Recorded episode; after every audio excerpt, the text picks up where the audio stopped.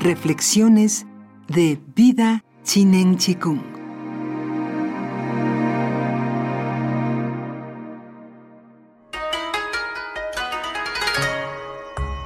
El mundo y sus opuestos.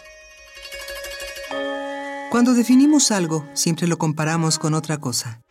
Y cuando tratamos de hablar de la totalidad del universo, es decir, de todo lo que en él hay, descubrimos que carecemos de palabras para hacerlo. Y ese gran qué se ve representado por el símbolo del gran círculo. Pero para pensar en la vida tenemos que establecer comparaciones. Por ello lo dividimos. Y entonces es cuando del círculo derivamos el símbolo del yang, es decir, de lo positivo, y el símbolo del yin, de lo negativo.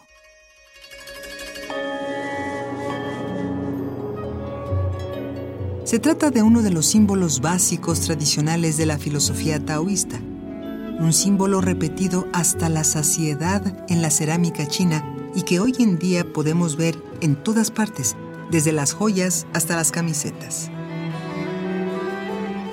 Es el símbolo del yang, el símbolo de lo masculino, lo positivo, el sí y la luz, y del yin, el símbolo de lo femenino, lo negativo el no y la oscuridad.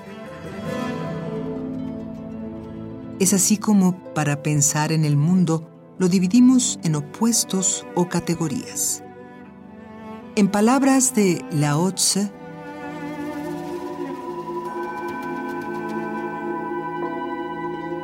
Reconocer algo como hermoso convierte en feas otras cosas. Y cuando descubrimos la bondad, ponemos también de relieve la maldad. Ser y no ser se apoyan uno en otro. Difícil y fácil se crean mutuamente.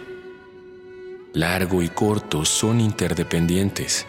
Alto y bajo se definen recíprocamente. Y todo antes genera necesariamente un después. Por ello el maestro actúa sin decir nada y enseña sin abrir siquiera la boca.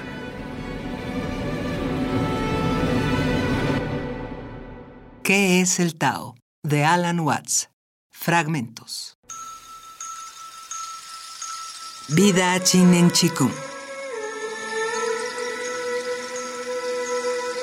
Todo es posible.